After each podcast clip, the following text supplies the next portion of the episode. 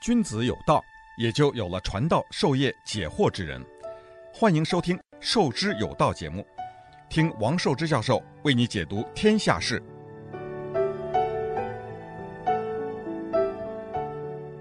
欢迎大家来到《授之有道》这个节目。今天呢，我们也把那个前上个礼拜讲的那个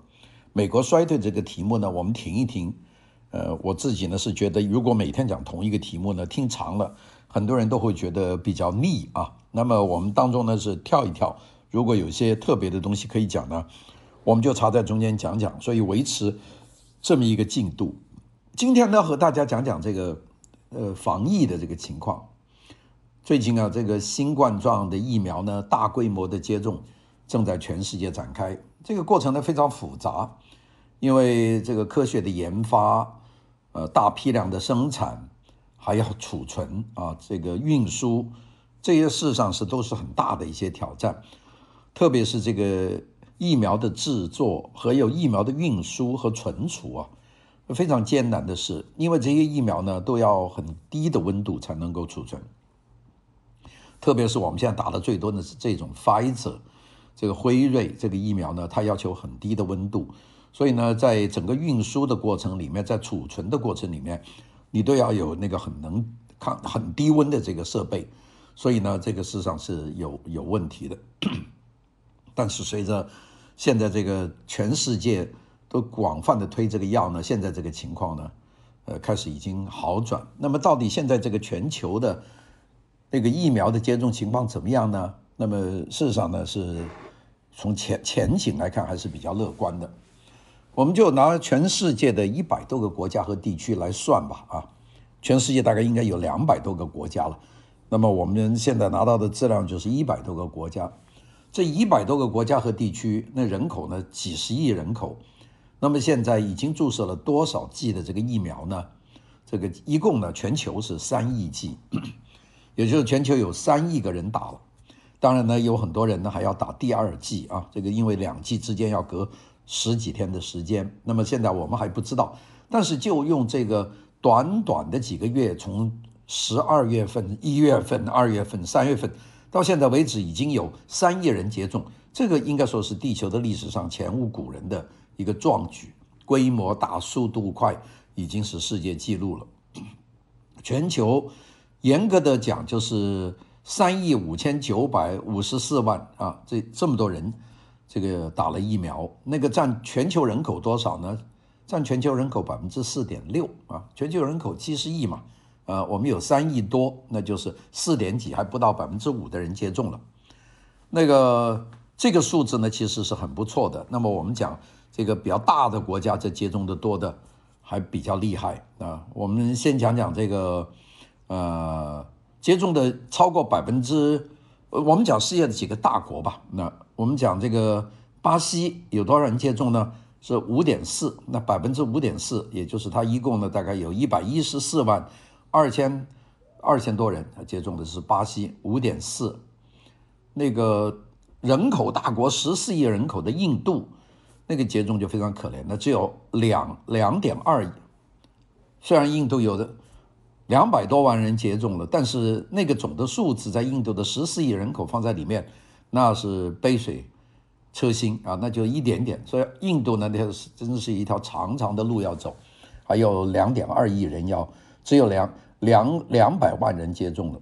那么这个比较起来，那我们再看一些大的国家，像土耳其，土耳其有百分之十三的人接种了，那个成绩还是非常的不错的啊。那我们再看看。那个中国大陆和包括澳门和香港在内有多少人接种了呢？那个现在是百分之三点六，啊，就是说虽然中国这个疫苗做出来早啊，但是呢，它现在接种的那个比例还是低。那为什么呢？因为人口太大了，十四亿人呐，你十四亿人，你这个拼命的往前推也不容易啊，因为你十四亿人要是能够，比方说有百分之三十人能够接种得到。那个可是不容易的事情，所以到现在为止呢，中国大陆、香港和澳门加起来是百分之三点六啊。准确的说，到上个礼拜六吧，这个数字，这个有有大概五千多万人啊已经接种了。这个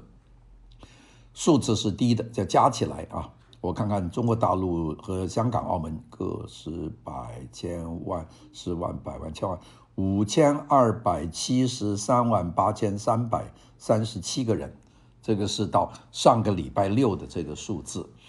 那么这个数字是低的，那当然比印度呢要高很多。印度的百二点二二，印度是两千九百九十万人接种了，中国是五千二百七十万人，但是呢，占这个整的人口的比例里面呢，还也就占到百分之不到百分之四，那个还是努力要往前努力。那么比较起来呢，接种的比较高的有哪些地方呢？你讲大国，一个是美国啊，个十百千万十万百万千，呃，我看看这个是万十万百万千万，呃，美国呢是有一亿零七十万人接种了，美国一共三亿人，所以如果美国到现在为止已经有一亿人接种了这个总的剂量数，那美国呢现在是百分之三点二。英国更厉害，英国是百分之三十八，美国百分之三十二，这这都是比较高的。那么今天呢，我们就和大家讲讲这个关于疫苗的情况了。那个我们知道，这个疫苗呢，第一针打下去，那个一普及，很多国家就开始推这个疫苗。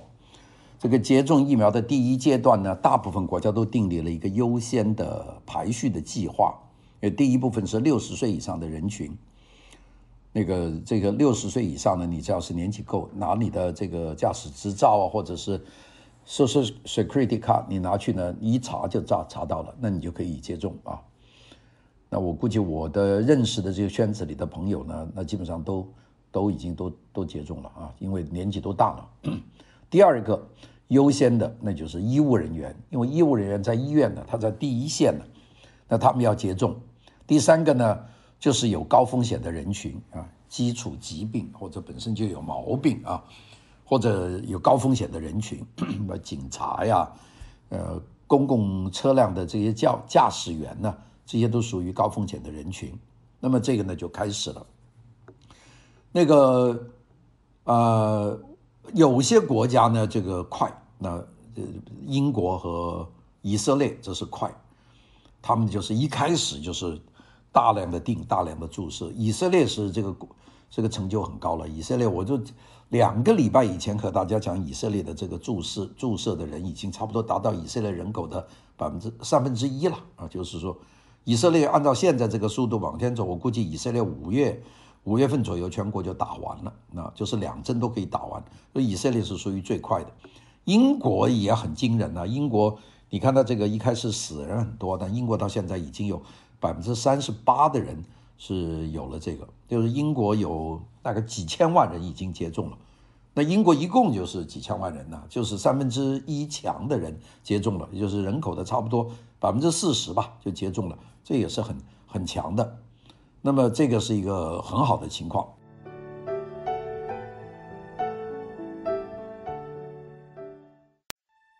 君子有道，也就有了传道授业解惑之人。欢迎收听《授之有道》节目，听王寿之教授为你解读天下事。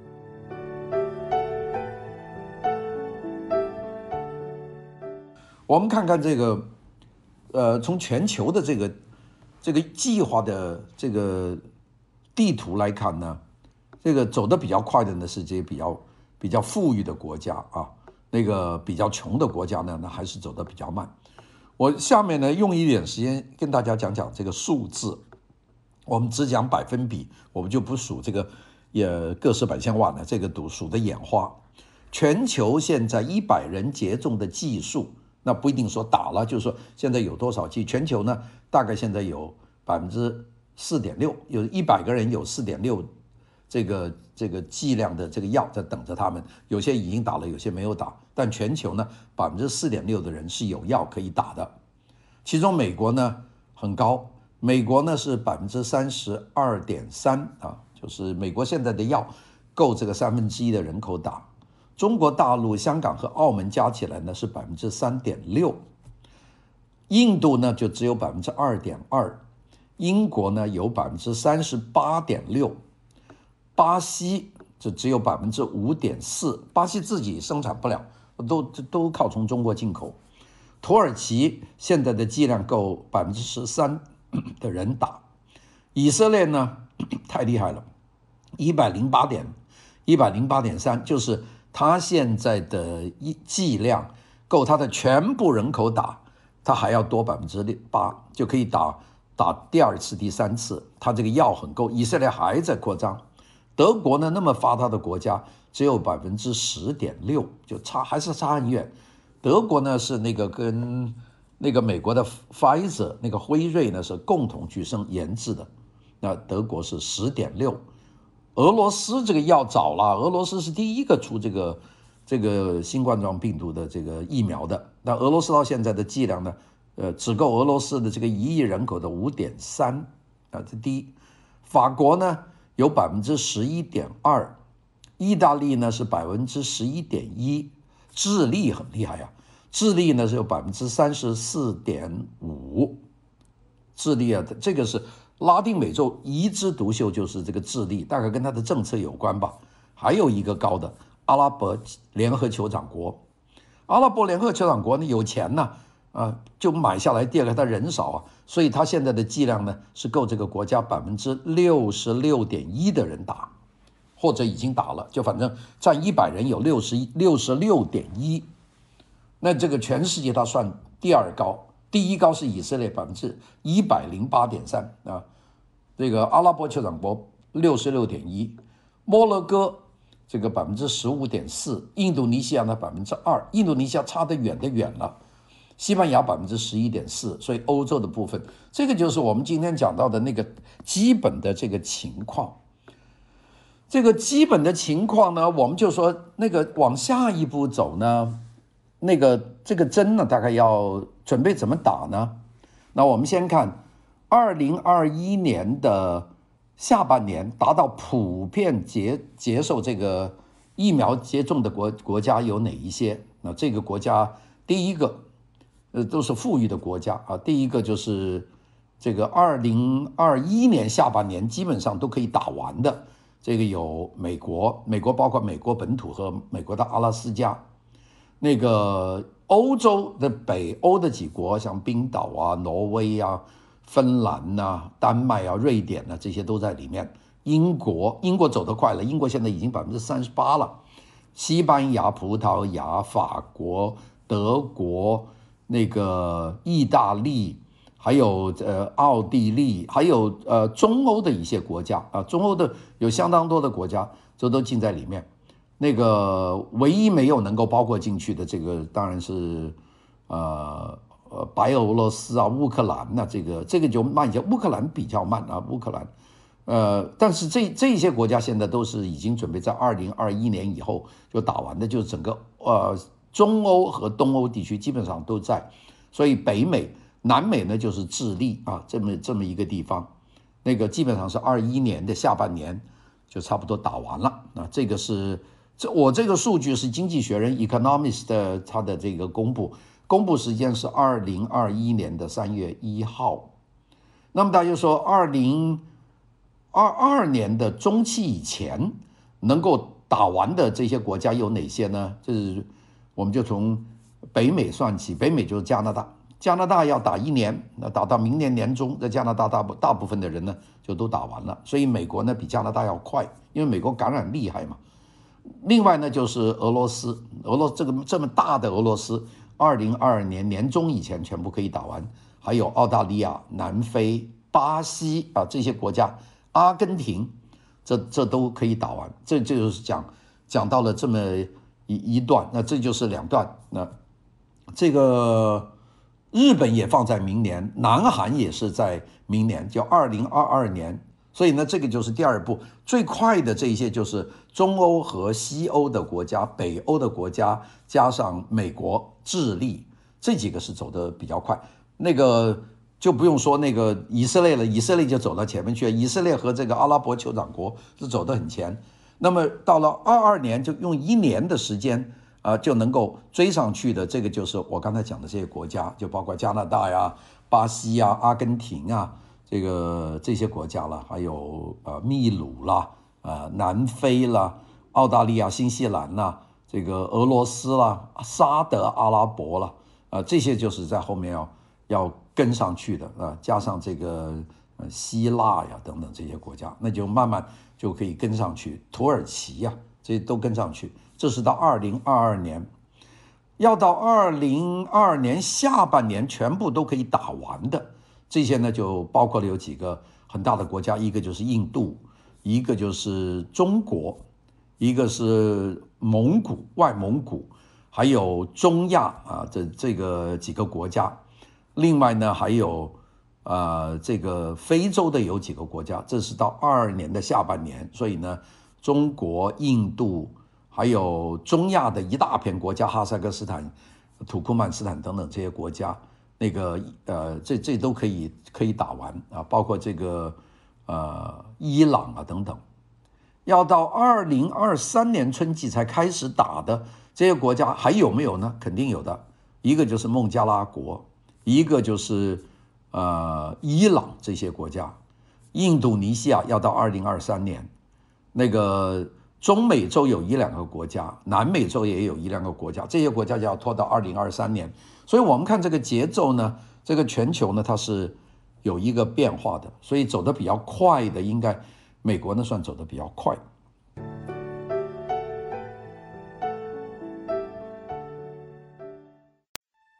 君子有道，也就有了传道授业解惑之人。欢迎收听《授之有道》节目，听王寿之教授为你解读天下事。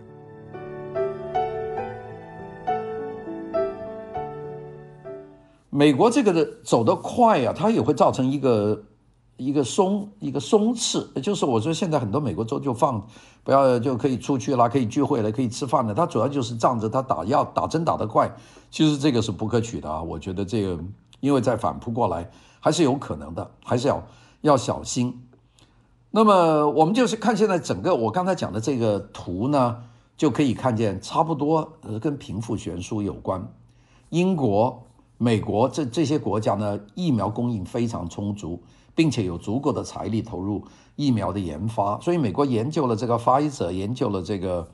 呃 Moderna 这些疫苗以后，跟着就出现了这个 Johnson Johnson 啊，这个呃 Johnson Johnson 这个是打一针就行了。据说现在我还没有听说有哪个朋友打过这个。那然后呢，又后面呢又跟着有。据说现在研究一种口服的疫苗啊，那那个如果实现了，那比打针就更容易了。所以这就是一个。那么，但是呢，有很多的这些国家呢，本来是发达国家，但是普普及疫苗接种的速度呢，是远远落后于英国、美国之后。那这比方加拿大的典型例子了，还有欧洲的很多国家，大概也是落后在这些国家以后。那么这个呢，就还没有达到。普及的程度，低收入的国家基本上还没有开始接种呢。我们讲什么老挝啊等等，这个就是那个，我们就说，我们讲到这里呢，就讲讲那个疫苗囤积的量，就是大家存了多少量。呃，我们一个个的讲，就是这些，我们讲八个国家吧，呃，讲或者讲十个国家吧，就看看这十个国家大家囤积了有多少量，就是准备买多少的疫苗，或者已经存了多少疫苗。加拿大呢，现在是订购了三亿三千八百万支疫苗。加拿大的人口有几千万人呐，加拿大订了三亿多剂，所以加拿大的总的订购量呢，就是够这个全加拿大的人民接种五次以上的量。所以加拿大有钱，囤积的量比较够。英国呢是订购了四亿五千七百万剂这个疫苗的药。是占英国总人口的三点六倍。就英国呢，过一段时间，它的药都到了以后，它是绰绰有余。欧盟呢也有钱，欧盟一共订购了，欧盟不包括英国啊，欧盟呢订购了十八亿剂的药，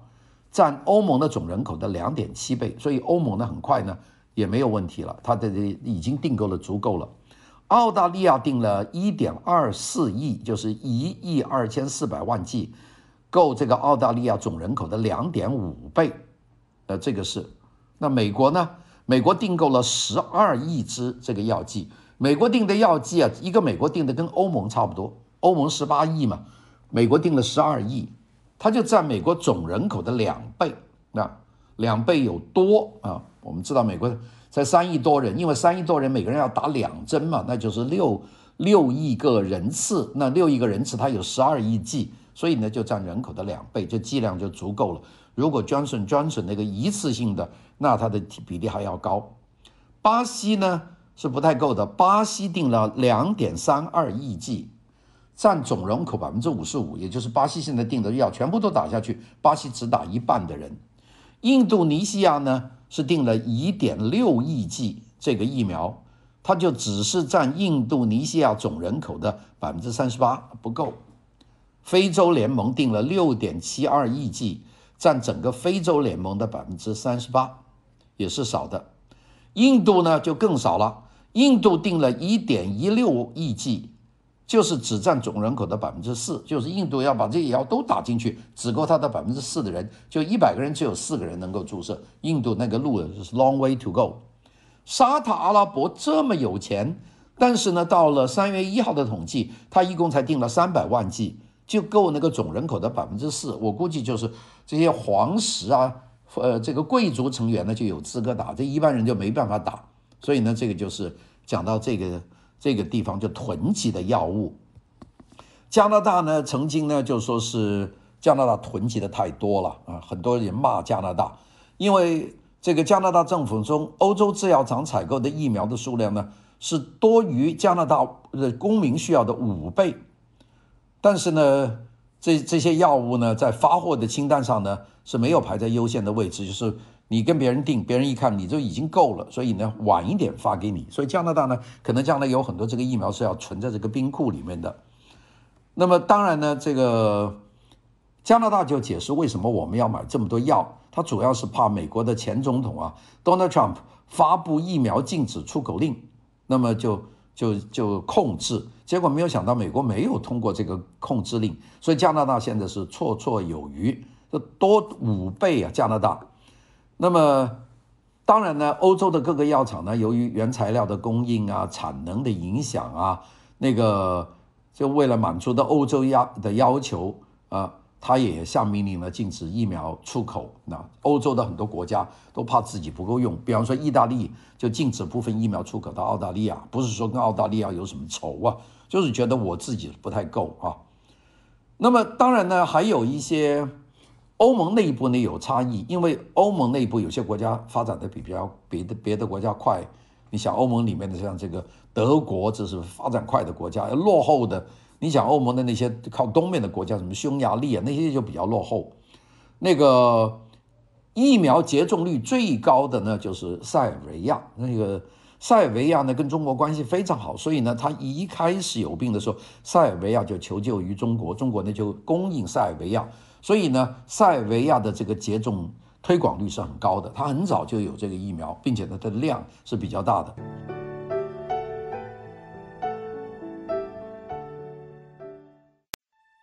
君子有道，也就有了传道授业解惑之人。欢迎收听《授之有道》节目，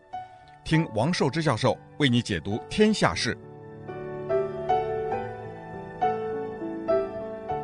那个，这个由于另外一个原因呢，就是中国啊、俄罗斯啊都在东欧呢就推动这个疫苗，呃，这个也就有些人说是疫苗外交嘛，所以这样呢就很快。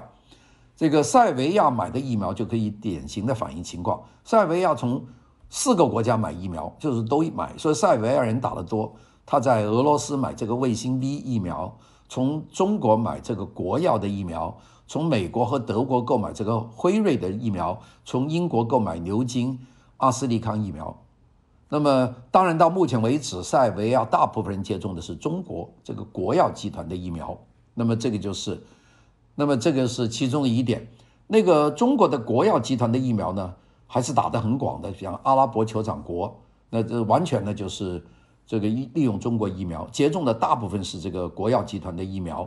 并且呢在沙达在在阿拉伯联合酋长国呢正在建一个中国国药集团的疫苗生产基地，也就是在本地做，所以呢到了今年的二月份，阿拉伯联合酋长国接种的疫苗里面，呃，它其中呢占中国的药呢就占了。这个这个国药集团的占了百分之八十，那么所以呢，这个这个是跟这个外交有关的。我们现在看看这个疫苗在全世界啊用的最多的是哪一些？第一个无可置疑的，这是辉瑞这个 Pfizer 啊，BioNTech，BioTech 占了多少呢？占全球接近百分之七十，这个是接种的，是辉瑞是 Number One，无可无可怀疑的高。第二个呢就是牛津啊，阿斯利康 Oxford AstraZeneca，这个是英国的，这个占了多少呢？占了大概百分之六十四，就是就是最多是辉瑞。跟着就是这个牛津，这是打得多。第三个呢，就是美国的 Madonna 啊，这个 Madonna 这个 Madonna 大概占多少呢？占百分之三十左右，就是打的这么多药里面，Madonna。第四个打得多的是俄罗斯的 Sputnik，就卫星 V 啊，这个 V 大概占了多少呢？在全球打大概百分之二十左右。卫星 V 和中国国药 Sinopharm 这两个是同样的，都是百分之三十，在。各地的接种的这个这个占的比例啊，国药和这个卫星 V 就是俄罗斯和中国呢是齐头的，然后第六位呢就也是中国的叫科兴叫 Sinovac，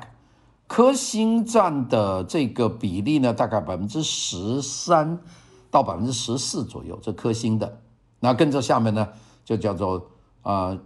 呃 Janssen 杨森。杨森呢。就小的很多了，在百分之一二的左右，然后跟着俄国还有个叫做 Epiva Corona，呃等等，那那那就是微不足道了，那个就是通过那个已经注射过的那个地方。我讲的这个数字呢，是三月八号的一个统计，就是这个占的比例。所以呢，我们看见占最大的时候，辉辉瑞，这个辉瑞呢百分之七十了。第二个呢就是英国的这个牛津 Oxford 啊，这个。AstraZeneca 这个这个联合药厂阿利斯康吧，那个占得多，所以呢，这就是其中的一个。好，我们讲到这里呢，就是说为什么呢？人口众多的两个国家呢，它没有办法这个跟得上呢？一个就是中国，一个就是印度。到现在为止，你看这个这么用力的推，用了这么多钱，到现在为止呢？接种过的人呢，只占总人口的百分之几，不到百分之十啊，百分之四。印度只有百分之二，那那为什么会这样呢？啊，并且你看全球都在用中国的药，为什么中国自己的接种少呢？主要是人口基数太大。第二个呢，就是有关的这种医务人员呢也是不足，在印度就是更加不足。印度的这个是非常非常困难的，印度的。这个做这个药的就一家公司叫印度血清研究所，叫 Serum Institute of India，这个是也是做这个疫苗供应的。印度呢，它还做得出来，它并且还向巴西啊、摩洛哥啊、孟加拉、南非出口。那么，但是呢，这个事实上是做得不容易的，因为这家公司啊，这个 Punawala 这个电电机人呢，成立了这家印度血清研究所，是二零二零年这三月份才做车间的。所以呢，到现在为止呢，就是比较比较困难的。那所以现在这个我们讲到今天的这个疫苗的情况呢，估计还要有一种有一个时间去追赶。那么现在我们知道世界各地疫苗接种的进展呢，每一百人的这个接种疫苗的这个这个数量呢，是我们刚才讲的一个比例啊。这集中的呢还是在这个呃呃中欧，特别是西欧的国家。啊，还有就是美国，美国其实是应该说在整个疾病防控里面是做得不好的，死人也多，住院也多，中招的也多。但是后来居上，因为它的这个研发的力度大，第二个就是推广的力度大，那么现在呢就走得很快。那么现在我们知道，真是要要针对的一个比较艰巨的问题呢，就是怎么样那些啊比较这个跟不上的国家能够跟上去。现现在大家紧张的就是说。能够让更多的人接种，更多的地方能够能够拥有这个药，所以呢，我我想呢，这个就是我们今天呃讲的一个一个故事吧。呃，这个这个故事呢，我想大家还是应该感觉到有兴趣的，特别是我们今天讲到那个接种的情况。呃，我们一开头讲接种的情况。我们讲了有些最高的国家，最低的国家。我们现在剩下一点点时间呢，我们就把剩下的国家讲一讲啊。我只是选一下大家熟悉国家，呃，一百个人有多少人的剂量？罗马尼亚有十，塞尔维亚有百分之二十九，所以我说塞尔维亚的厉害，它主要打的是中国的这个国药的这个药啊。匈牙利百分之十七点九，荷兰百分之九点五，希腊百分之十二点三，葡萄牙百分之十一点四，比利时九点九，瑞典十点八，捷克十，瑞士十二，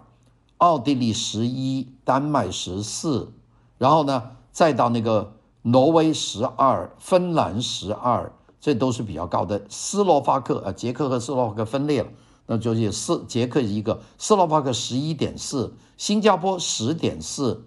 其实新加坡应该是像以色列追齐的，是是新加坡不知道怎么样，跟以色列区别那么大。以色列百分之三十三十八点几啊，这个。这个新加坡呢，只有这个十点几，但是有些有富有的阿拉伯国家很厉害。我们讲的阿拉伯酋长国，那那个是百分之六十几，巴林百分之三十二，这个也是非常高的。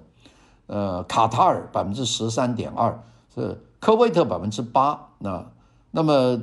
呃，东欧国家立陶宛十二点九，保加利亚就差了四点九，穷嘛。克罗地亚七点三。那个往后面走呢，还有斯洛文尼亚，这是原来南斯拉夫的加盟共和国，十二点四；马尔代夫厉害，百分之三十八点一，这个是高；爱沙尼亚这也是波罗的海三国，十四，这都很高。那个马耳他二十七点二，这都是非常高的。有些国家就真微不足道了。你看澳大利亚打的少，零点六，呃，一百个人只有零点六的剂量，现在赶快买。柬埔寨一点零，这就是非常。南非只有零点二，菲律宾只有零点一，缅甸零点二，蒙古三点一，这个阿曼一点九，拉脱维亚五点一，这个塞舌尔群岛百分之八十九点六，直布罗陀就是英国的一个城，这个直布罗陀城市那就是世界差不多是顶级的高了，百分之一百三十六点九。但人不多啊，全部人都打不止，你全部人可以打几次了？这个开曼群岛百分之四十八，那个呃百慕大群岛百分之四十四点五，很多都是英国原来的殖民地。法罗群岛百分之十八点一，这个都是英国的这些殖民地。圣马力诺百分之十四，安圭安安安瓜呃安瓜拉呢安，这个是百分之二十六点二。列支敦士登公国百分之九点三，摩洛摩纳哥六点一，福克兰群岛四十九点七，这个后面呢都都是零了。我们讲零的，不丹呐、中非啊、扎德啊、也门呐、亚美尼亚、伊拉克、佛得角、利比亚、利比利亚、刚果、加蓬、那个南苏丹、博茨瓦纳、叙利亚、古巴。这些都是零，那都是零。这个土库曼、坦桑尼亚、埃塞俄比亚、基里巴斯多哥，再往下尼加拉瓜往下，这都是零啊。所以呢，我们说，看看今天讲的这个数字呢，我们真是有条很长的路要走。好的，谢谢大家的收听，拜拜。